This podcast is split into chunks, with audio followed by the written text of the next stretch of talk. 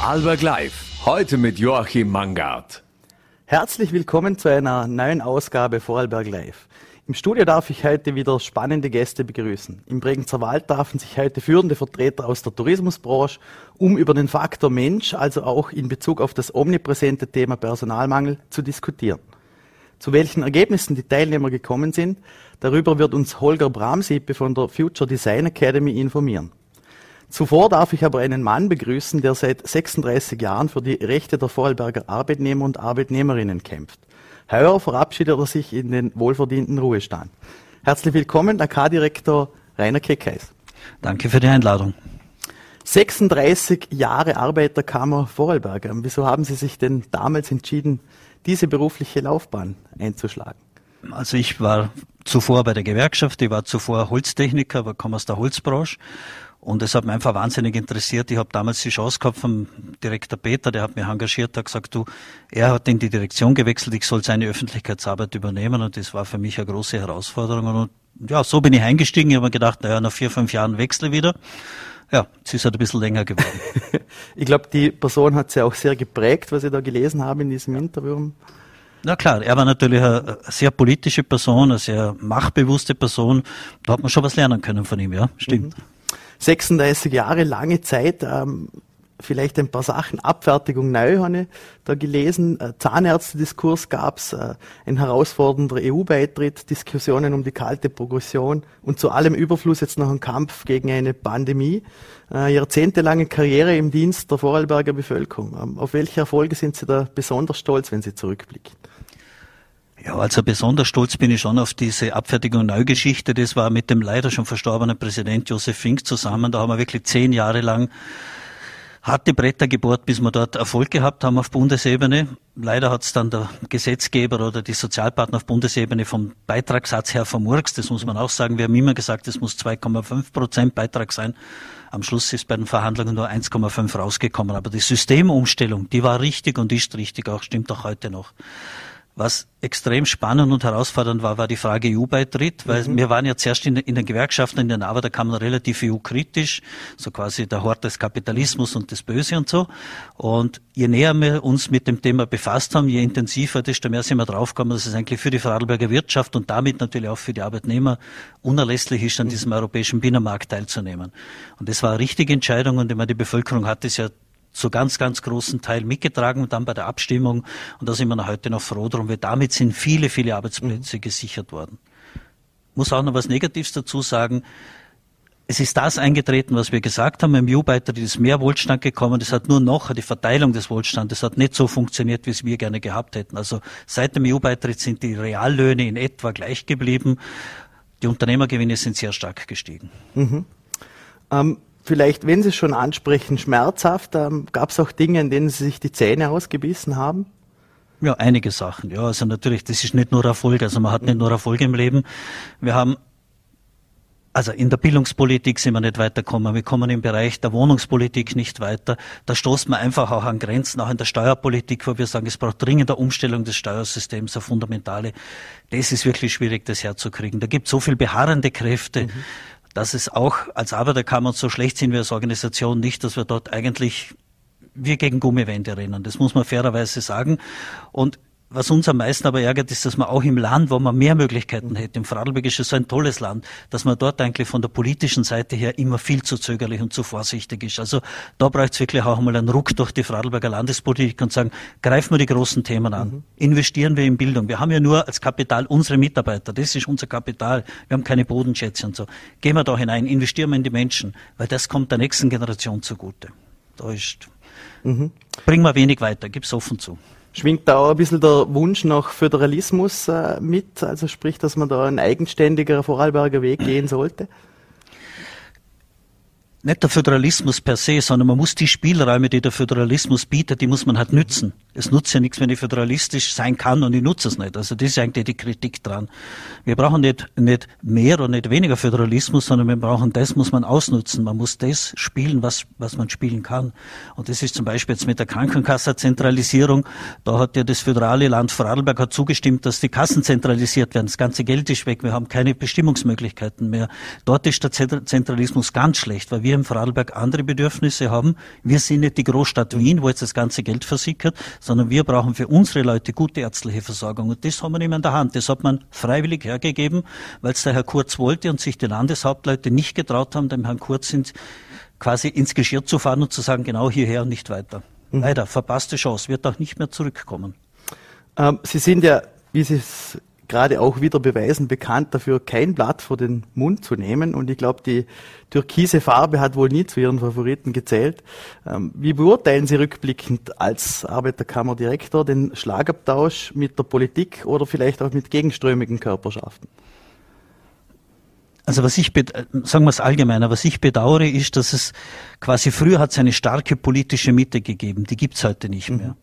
Es hat, die Ränder werden immer stärker, das heißt ganz rechts und ganz links. Wenn man es jetzt anschaut, wo sich die SPÖ und der Babler hinbewegt oder wo sich die FPÖ hinbewegt, ja, also das hat nichts mehr mit Mittepolitik zu tun.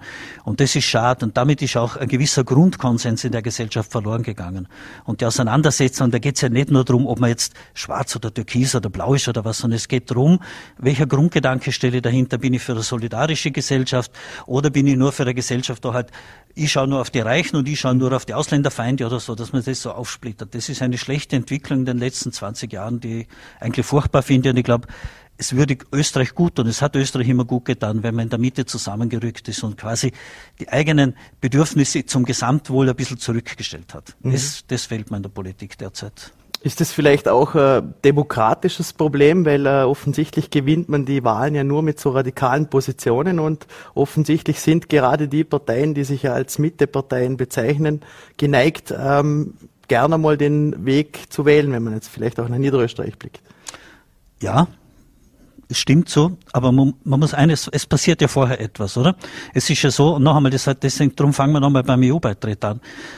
Durch einen EU-Beitritt ist mehr Wohlstand ins Land gekommen. Die Verteilung des Wohlstandes ist aber nicht mehr so, wie es in den Jahren zuvor war, halbwegs vernünftig ausgeglichen gewesen, sondern ein paar wenige haben sich viel herausgeholt. Und jetzt stellen Sie sich den durchschnittlichen Arbeitnehmer vor, der gerade noch seine Wohnung zahlen kann, vielleicht noch das, das Leasingrate vom Auto, aber dann ist schon Schluss, oder? Dass der natürlich anfällig ist für einfache Sprüche für einfache Botschaften, die aber am Schluss auch nicht stimmen, das ist klar. Der wendet sich ab von der politischen Mitte, von denen, wo er geglaubt hat, die können ihm halbwegs einen Wohlstand garantieren. Und darum ist es auch so bedenklich, dass man zum Beispiel in Vorarlberg, so einem fleißigen Land, dass man dort zum Beispiel kaum mehr Wohnungseigentum erwerben kann als normaler Arbeitnehmer, weil man nicht zu, von zu Hause ein Vermögen mitbekommt oder einen Grund mitbekommt oder so. Das ist eine ganz schlechte Entwicklung. Und deshalb meine ich auch, dass die Politik wieder in die Mitte gehen muss und auch in der Vermögensverteilung was tun mhm. muss. Es kann nicht sein, dass ein paar reiche Leute alles abcashen und die anderen wissen nicht, wie sie den Monat überstehen. Mhm. Das sind jetzt aber gerade Themen, ähm, die die SPÖ jetzt unter Babler wieder vermehrt ansprechen will. Also wir haben in Salzburg erlebt, dass kommunistische Strömungen, die das explizit hervorgehoben haben, genau diese Themen äh, Wohnen und Teuerung, Inflation, Kernthemen der SPÖ. Ähm, glauben Sie, dass da die Chance jetzt wieder da ist? Oder wie beurteilen Sie vielleicht auch die Stabilität der jetzigen Regierung? Ich, also für mich ist das ein Warnschuss. Aber dass in Salzburg die Kommunisten mit einem Thema, nämlich dem Wohnthema, mhm. so viel Zuspruch gehabt haben, und vor allem in der Stadt Salzburg, wo eigentlich eine bürgerliche Stadt mhm. ist, ja, ließ nach bei Bernhard nicht, also es war immer sehr bürgerlich, ja. Dass dort ein Kommunist so viel macht, das muss ja ein Alarmsignal für alle sein. Da ist ja was falsch gelaufen. Und die Leute sind ja nicht, die wählen ja nicht Kommunismus, also sie denken, mein Gott, der Stalin und die, die waren alle so toll und der Karl Marx ein wunderbarer Philosoph und Politik, Analytiker, sondern die wählen, weil sie angefressen sind auf das, was ihnen derzeit geboten wird. Und die einen waren dann nach links, die anderen nach rechts, mhm. wo sie sich halt denken, wer hilft mir mehr? Aber die Wahrheit ist halt, Lösung liegt immer in der Mitte. Aber die Mitte muss halt auch liefern. Mhm. Und wenn die in der Mitte nur noch drauf schauen, auf die Besitzenden, auf die quasi, dass sich ja nichts ändert an den Strukturen, dann dürfen sie sich nicht wundern, wenn ihnen die Wähler weglaufen. Mhm. Und das passiert der SPÖ so und das passiert der ÖVP so. Hat da die SPÖ vielleicht dieses Thema verschlafen, auch äh, in der oppositionellen Rolle? Es gäbe ja genügend oder es hat ja genügend Angriffspunkte gegeben. Ja, die Sozialdemokratie, das ist völlig unverständlich, aber ich, ich bin kein Sozialdemokrat, das geht mir auch nichts an. Ich sehe nur von außen, die zerfleischen sich intern und wundern sich, dass sie keinen Zuspruch von den Leuten haben. Sie hätten eine Glaubwürdigkeit bei den Themen, es wären Themen genug umeinander und sie finden nichts Besseres, als intern herumzustreiten. Also da muss man sich nicht wundern, das ist ein erschreckendes Bild, das die abgeben. Ja, ja und die ÖVP ist eine Getriebene, wo ja, wonach kurz eigentlich mhm. irrsinniger Scherbenhaufen da ist. Und der Karl haben wir jetzt das quasi die Rechnung präsentiert gehört für Sachen, die er vielleicht gar nichts dafür kann. Mhm. Ähm, vielleicht auch, wenn Sie angesprochen haben, dass Sie oft gegen Gummiwände gerannt sind oder gegen Windmühlen gekämpft haben, vielleicht auch, äh, welche Eigenschaften muss man da als Arbeiterkammerdirektor mitbringen, um da in diesem Sturm im Wasserglas zu überleben? Naja, also überleben geht schon ganz einfach, so ist es nicht, ja. Aber na, man muss schon eine gewisse Hartnäckigkeit haben und eine gewisse auch Zähigkeit und, und man muss halt auch einmal sagen, was nicht passt, ja. Immer nur sich einander schöne äh, Weihnachten wünschen, wie toll alles ist und so. Das ist ja zu wenig. Ich, meine, man, man, ich werde bezahlt dafür, dass ich die Interessen der Arbeitnehmer vertrete, nicht die Interessen des Unternehmers von dort oder von dem Hotelier. Und da muss man auch einmal sagen, was nicht passt, ja. Und das muss auch möglich sein in einer Gesellschaft. Mhm. Faktenbasiert, aber deutlich. Und da habe ich ja nie ein Problem gehabt. Wenn ich, wenn ich mir anschaue, was jetzt zum Beispiel der, der Martin Ohneberg gesagt hat, der mhm. scheidende IV-Präsident, ja gut, so weit sind wir nicht auseinander. Es gibt viele Themen, die wir gleich sehen. Mhm. Deshalb ist er trotzdem kein Arbeitnehmervertreter und ich bin kein industriellen Vertreter. Aber es gibt gemeinsame Themen und das meine ich ja, gewisse Themen muss man herausnehmen und sagen, okay, und die lösen wir gemeinsam, weil wir gleich, gleich Interesse haben. Wir haben ein Interesse, dass es gute Unternehmen in dem Land gibt, die mhm. viel verdienen und gute Löhne zahlen. Das ist unser gemeinsames Interesse. Wie blicken Sie vielleicht generell rückblickend auf die industriellen Vereinigung zurück? Das ist ja kein Sozialpartner in dem Sinn. Ähm, gab es da nicht immer die Streitpunkte also zwischen äh, den Wirtschaftskammern und Arbeiterkammern und dann gibt es die IV, die sich ja auch vermehrt wieder in die Politik eingeschaltet hat? Ja, es ist halt so, die, die IV hat sich ja selber rausgenommen und gesagt, sie sind keine Sozialpartner. Sie wollen überall am Tisch dabei sein, das schon, da sind sie überall dabei, aber offiziell sind sie nicht. Das ist eine Position, dessen Hubert Hämmerle, mein, mein mhm. damaligen Präsident, sehr gestört hat. Ja, okay, mich hat's auch gestört, ich habe es auch nicht verstanden, aber die V ist ja nicht der Inbegriff des Bösen. Nur ist es schon so, dass die Industrie eben durch diese Wahnsinnsgewinne, wo dort akkumuliert werden, dass die natürlich schon eine Macht bekommen haben inzwischen und einen Einfluss auf die Politik, der gigantisch ist. Ich meine, der Herr Haselsteiner leistet sich Neos und der andere, der Pira, leistet sich die ÖVP und so. Also das ist schon bedenklich, dass der Einfluss des großen Geldes auf die Politik schon massiv geworden ist. Und das ist eine Gefährdung für die Demokratie. Und mit dem Geld ist es halt so, wie man mischt. Wenn alles auf einem Haufen liegt, dann stinkt's und was drunter ist, geht kaputt. Und wenn man schön verteilt ist über die Fläche, dann gedeihen und blühen die Wiesen. Das ist der Punkt. Mhm. Äh, bringt mich gerade zum nächsten Punkt. Geld verteilen. Äh, Finanzminister Brunner hat gestern die KOFAK-Abwicklung eingeleitet. Ähm, die haben Sie auch des Öfteren kritisiert, wie das gelaufen ist. Vielleicht nochmal, wenn Sie jetzt zurückblicken, wo haben denn da die Förderungen gegriffen? Wo, wer hat übermäßig profitiert und wer hat letztlich durch die Finger geblickt? Also sagen wir mal so, aus der heutigen Sicht ist es schon einfach, jetzt da kritisch zu sein, mhm. ja. Damals, wie man das eingeführt hat, war ein massiver Druck da und man hat auch nicht gewusst, wo es lang geht. Und er hat gesagt, der Staat muss eingreifen, damit nicht Massenarbeitslosigkeit kommt und so weiter. Also da waren wir uns alle einig. Und die Kurzarbeit zum Beispiel haben wir von den Arbeiterkammern und Gewerkschaften in kürzester Zeit aus dem Boden gestampft. Das war eine Sozialpartnerlösung mhm. und umgesetzt. Und das hat vielen Leuten die Existenz gesichert. Also das war einmal gut. Dass man dann bei dieser Förderung, dass man dort Überförderungen gehabt hat im Bereich Tourismus zum Beispiel und so, ja, okay, okay, dann soll man das Geld wieder zurückholen. Also da hat man sicher nicht alles richtig gemacht. Aber heute zu sagen, das war alles falsch, das ist aber auch fundamental falsch. Ja? Die Regierung hat reagiert, mhm. hat schnell reagieren müssen und dass da Fehler passieren, ist klar. Ob die Konstruktion von diesen Förderinstrumenten, ob das alles so richtig war, das kann ich jetzt auch nicht beurteilen aus Vorarlberger Sicht. Aber im Grunde genommen hat man schon in der Notsituation die richtigen Maßnahmen getroffen. Mhm. Ähm, ein Thema, das momentan wohl jeden trifft, Teuerung, Inflation. Ähm, heute hat der Finanzminister ebenfalls mit einer Aussage für Wirbel gesorgt. Ähm, die steigenden Löhne sind Inflationstreiber. Wie gehen Sie mit solchen Aussagen um?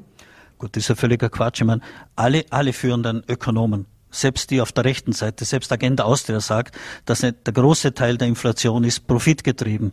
Das heißt, die Unternehmer haben die Gewinne erhöht und natürlich, wenn die Arbeitnehmer zehn Prozent mehr Kosten haben, wollen sie natürlich auch ein paar Prozent mehr Lohn haben, ist ja logisch. Also da kommt der Spiral in Gang, die ist ganz schlecht für unsere Wirtschaft. Aber dass der Finanzminister heute hinsteckt und sagt, die, die Arbeitnehmerlöhne sind schuld, das ist ein völliger Blödsinn. Mhm. Weil zuerst sind die Preise gestiegen, weil die Lohnverhandlungen finden immer über das, was vor dem Jahr zuvor war, statt. Nicht über, über die Zukunft. Immer ein Jahr zuvor. Man schaut immer zurück, wie war die Inflationsrate, Produktivitätsentwicklung, dann wird über die Löhne verhandelt. Also das ist ein Blödsinn unter uns gesagt. Also ich verstehe den Magnus Brunner da nicht, was ihn da geritten hat. Also ja, das stellt ihm jetzt vom ökonomischen Sachverstand her ein schlechtes Zeugnis mhm. aus und es wundert mich, weil er ist an sich ein sehr gescheiter.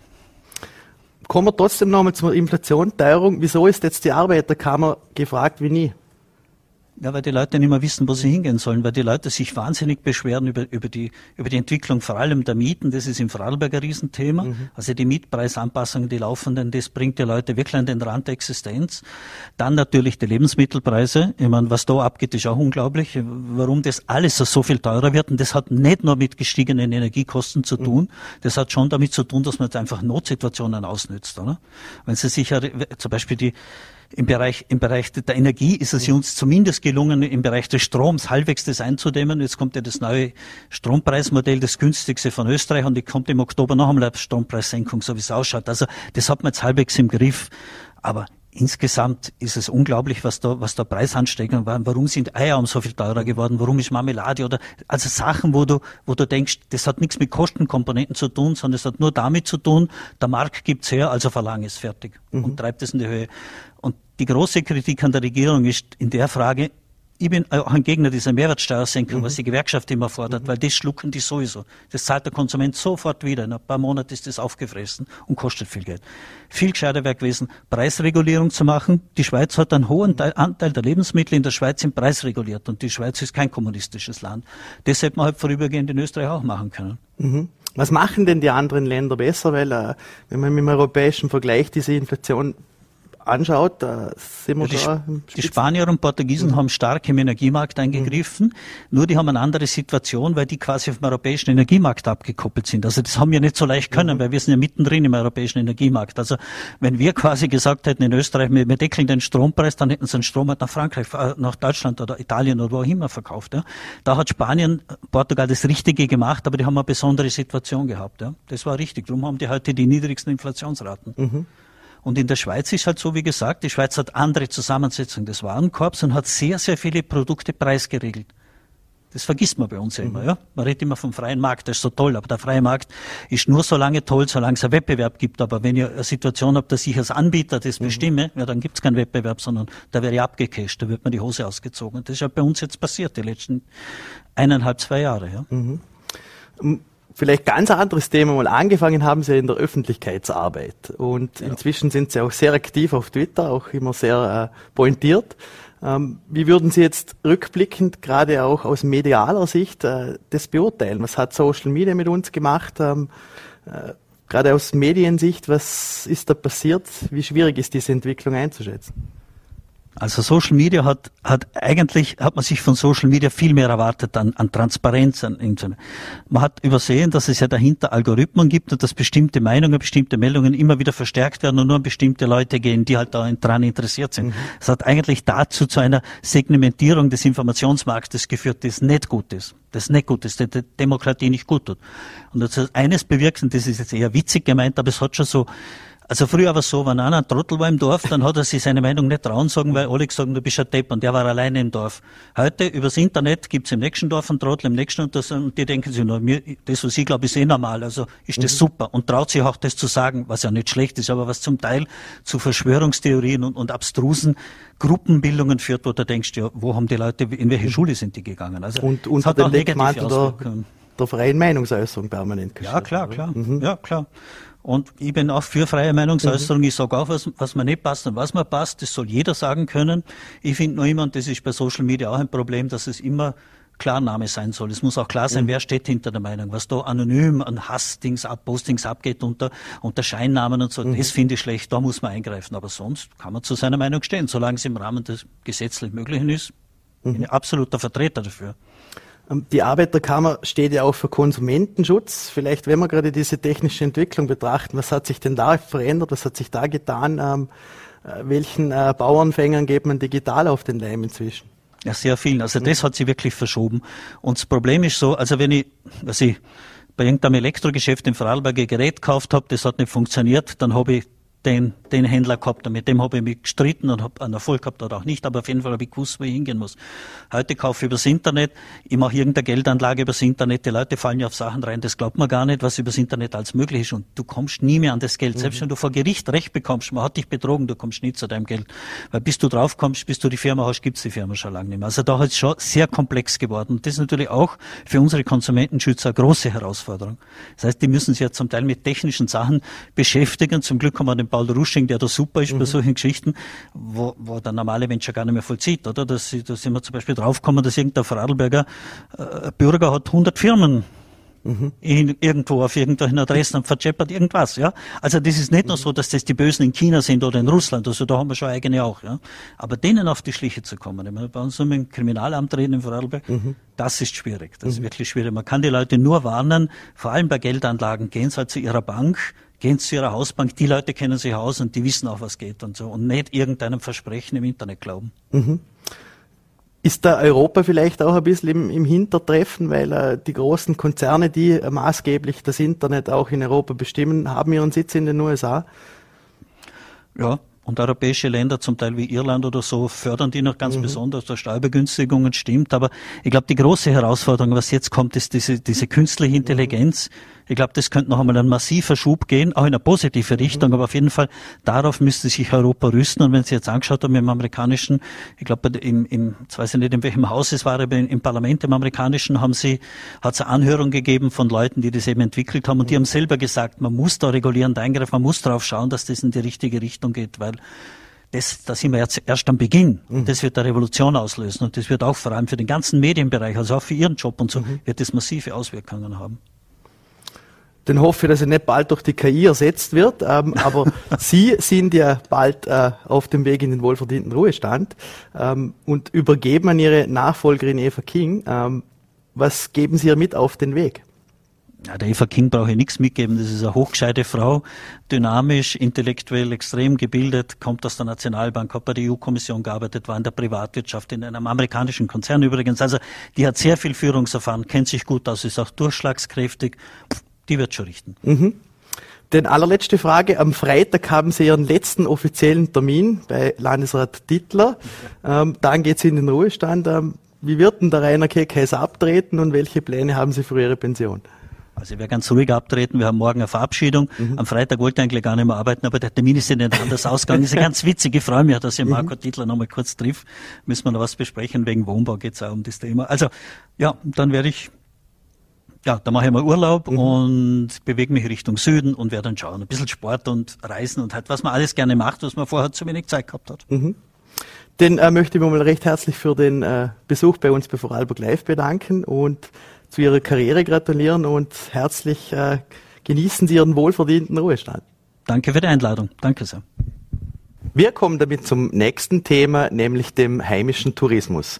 In Dorn trafen sich heute Vertreter aus der heimischen Branche, um über den Faktor Mensch in diesem Segment zu diskutieren. Gerade im Gastgewerbesektor wird händeringend nach Personal gesucht. Auch die Herausforderungen in der Branche haben sich kontinuierlich verändert. Im voraufgezeichneten Gespräch gewährt Holger Bramsippe von der Future Design Academy Einblick in die Ergebnisse des heutigen Treffens. Herzlich willkommen bei Vorarlberg Live. Ja, Dankeschön für die Einladung, ich freue mich. Tourismus in Vorarlberg. Ähm, was denken Sie, sind denn aktuell die größten Herausforderungen, mit denen die heimische Branche konfrontiert wird? Also ich denke, die Herausforderungen liegen ziemlich auf der Hand. Ähm, es ist auf einer Seite sicherlich das, was wir auch zum Thema gemacht haben, Faktor Mensch in seiner Dimension von Fachkräften, aber auch welche Rolle der Unternehmer dort hat.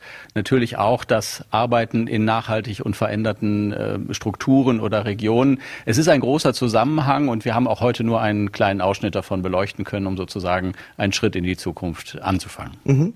Ähm, da waren ja äh, führende Branchenvertreter versammelt. Ähm, worüber wurde denn diskutiert? Zu welchen Ergebnissen ist man denn gekommen? Man muss vielleicht einmal einleiten, äh, dass wir uns ja sozusagen auf Einladung der Regionalentwicklung dort befunden haben. Als Future Design Akademie waren wir dort Partner, um letztendlich zu versuchen, äh, dort ja dieses Bild von Zukunft ähm, eigentlich mal aufzuklären. Weil natürlich hat man viele Alltagsprobleme, die man bewältigen muss und man hat auch den einen oder anderen Blick in möglicherweise düstere Aussichten. Und deswegen haben wir gesagt, als erstes wollen wir mal versuchen, ein gemeinsames vorstellbares Bild von Zukunft zu erlangen. Weil das ist immer notwendig, um daraus auch in späteren Prozessen sowas wie eine neue Vision zu erschaffen. Also nicht sofort lösungsorientiert vorzugehen, sondern zu sagen, was ist eigentlich so das, was uns wirklich bekümmert. Und der Punkt ist der, ähm, dass relativ schnell herauskam, dass eben ja das, was wir für uns Gutes tun, eigentlich auch das ist, was wir für den Gast Gutes tun. Und mhm. wir eben überhaupt diese Idee von, ja, ich sag mal, Arbeit und Mensch in diesem Kontext äh, auf mehreren Ebenen definieren müssen, nämlich wir müssen den Gast betrachten, den Mitarbeiter, den Unternehmer, aber natürlich auch den Bürger, der in einer Region lebt. Das war sicherlich schon mal ein ganz wichtiger Startpunkt. Mhm. Ähm, jetzt haben Sie es schon angesprochen, die Tagung stand unter dem Motto Faktor Mensch. Ähm, welche Bedeutung hat denn vielleicht der Faktor Mensch gerade für die Unternehmen in dieser Branche? Also letztendlich dreht sich eben alles im Gastgewerbe natürlich um die Beziehungen. Und das ist eigentlich der zweite wichtige Punkt, der da ist, dass man feststellen muss, dass wir natürlich auch nach der Corona-Zeit, also durch ganz verschiedene Aspekte, vielleicht viele Verbindungen verloren haben. Wir sprechen auch manchmal von so einer Art Disconnect, ob es nun die äh, zur Verfügung stehenden Fachkräfte sind oder ob es das Fachpersonal an sich ist oder ob es die Beziehung jetzt auch der, der regionalen äh, Gewerbe eben zur Region oder zur, ja auch zur politischen Seite ist. Da sind viele Verbindungen vielleicht noch latent vorhanden, aber wir haben so festgestellt, dass eben da auch viel Beziehungsarbeit geleistet, muss, geleistet werden muss, was letztendlich natürlich auch der typische Mehrwertfaktor in einer Gastronomie- und Tourismusbranche ist. Mhm. Beziehung ist auch wichtig zu den Gästen. Ähm, vielleicht fragen wir so, wie schaffen wir es, für Gäste eine attraktive Tourismusdestination zu bleiben? Also ich glaube, das gerade genannte ist schon sehr wichtig, dass man erstmal erkennen muss, dass das, was uns gut tut in der Region, also das, was uns als, als Arbeitgeber oder als Mitarbeiter gut tut, auch das sein sollte, was gut für die Gäste ist. Also dass man überhaupt, so haben wir es auch heute versucht zu erklären, dass man diese einzelnen Felder oder diese Sphären gar nicht als einzelne betrachtet. Also ich möchte nicht den, die Hotellerie, das Gastgewerbe, vielleicht das Freizeitgeschäft und dann auch die Gemeinde an sich als eigene Räume betrachten, wo Menschen dann ihre Zukunft gestalten, sondern dass wir das alles übereinander legen. Das ist komplex, aber es ist eben genau dieses Wiederentdecken und dieses Arbeiten an diesen Beziehungen, was dann vielleicht zu vorteilhaften Entwicklungen auch auf der wirtschaftlichen Seite führt. Mhm. Wirtschaftlich geht es ja auch äh, immer wieder um dieses leidige Thema des Personalmangels. Gerade diese Gastronomiebranche äh, stöhnt und ächzt jedes Jahr aufs Neue unter diesem Thema.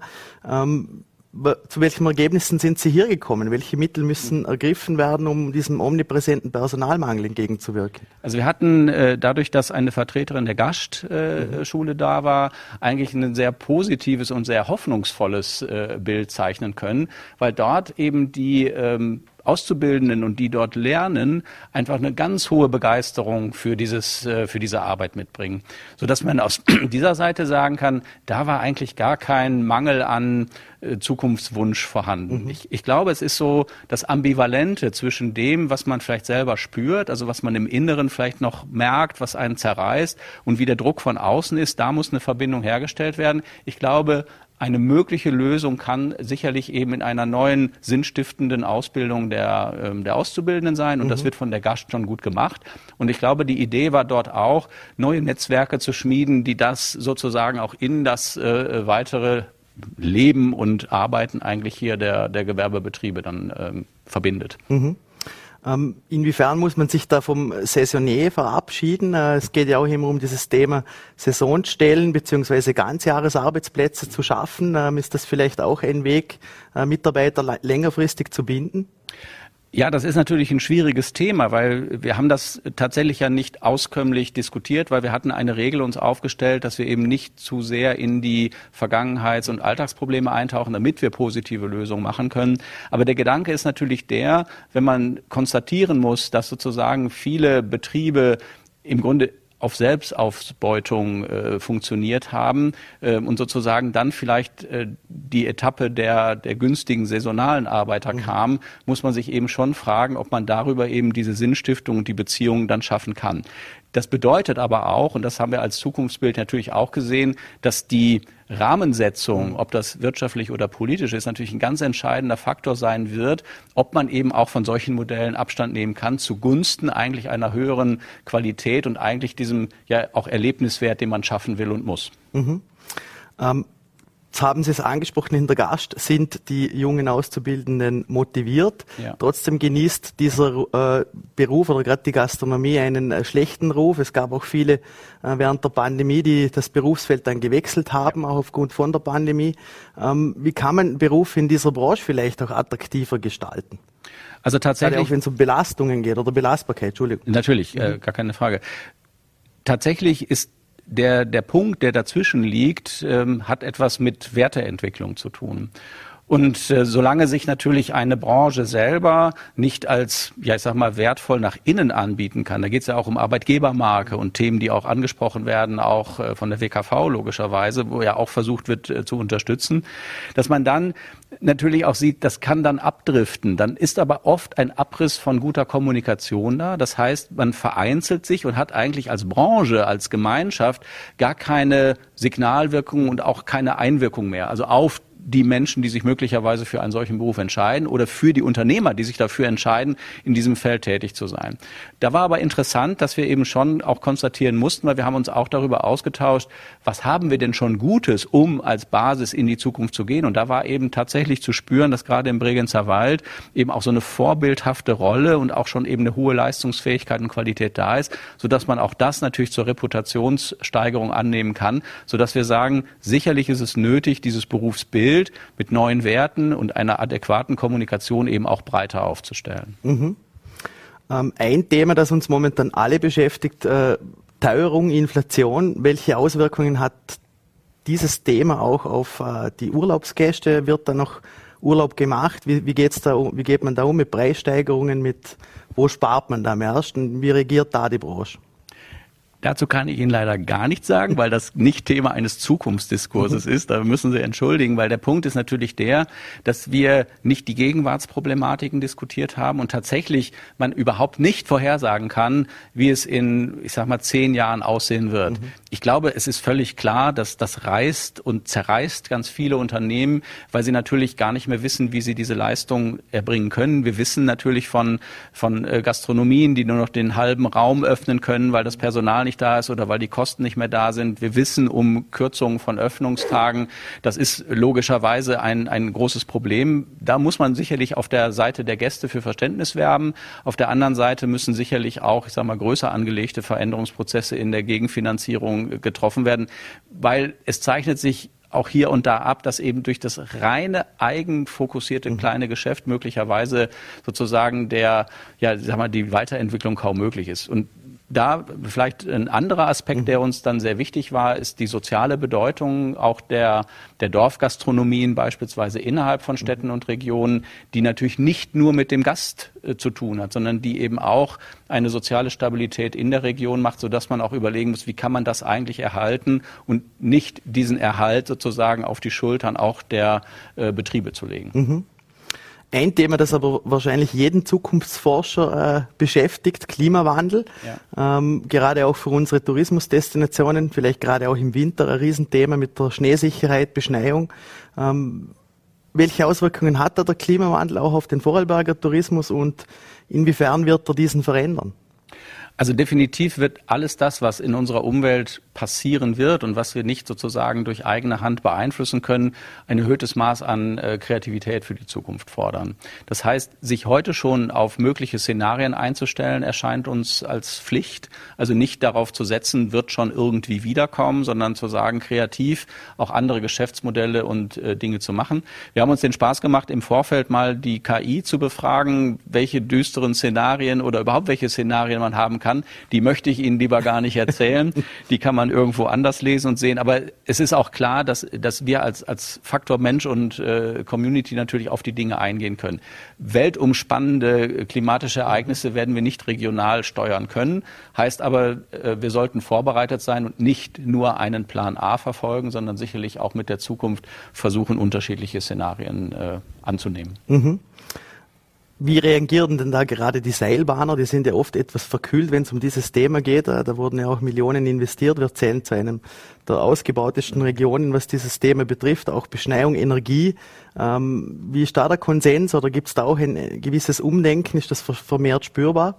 Also wir haben das sozusagen nicht dediziert äh, mhm. betrachtet. Es ist eher so, dass, äh, dass das, ja, ich sag mal, das gemeinschaftliche Gefühl das war, dass unser Kulturraum an sich ein, ein sehr wertvoller ist und dass er natürlich jetzt einen Ist-Zustand hat, wie er ist. Das heißt, wir wissen äh, um diese Themen, aber wir haben beispielsweise auch niemanden jetzt aus dieser, äh, ich sag mal, Fraktion oder Lobby dabei gehabt, sodass man jetzt auch nicht über deren Zukunftspläne Pläne ich sag mal, diskutieren mhm. konnte. Mhm. Das, was wir nicht gemacht haben, das war eigentlich auch ein Prinzip. Wir haben nicht über Forderungen an andere mhm. äh, gesprochen, die dann für uns eine Zukunft zu gestalten hätten, weil das funktioniert einfach nicht. Es ging mehr darum, was können wir eigentlich selber tun als Branche, als Unternehmer, als Bereich, um sozusagen unseren eigenen Beitrag zu leisten. Mhm.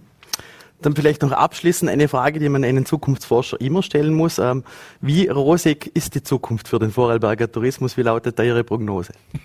Wir sagen eigentlich immer, die Zukunft ist bunt, auf keinen Fall schwarz. Ähm, ich glaube tatsächlich, ähm, dass wir hier noch in der Region eine, eine unheimlich gute Ausgangsbasis äh, für die Weiterentwicklung der Zukunft haben. Ich komme ja selber aus dem, äh, aus dem Gebiet Wuppertal. Da sind in den Quartieren oftmals andere Schwierigkeiten äh, zu bewältigen und wo man auch gar nicht so eine ja, ich sag mal, attraktive Kulturlandschaft hat, die man hat. Insofern ist, glaube ich, der sorgsame Umgang damit extrem wichtig. Und sozusagen, das kam auch raus, dass ja, ich sage mal, unbedingte Qualitätsbewusstsein und sozusagen nicht das Verramschen dessen, was man hat, äh, um kurzzeitige Gewinne zu machen, ist sicherlich dann das Votum.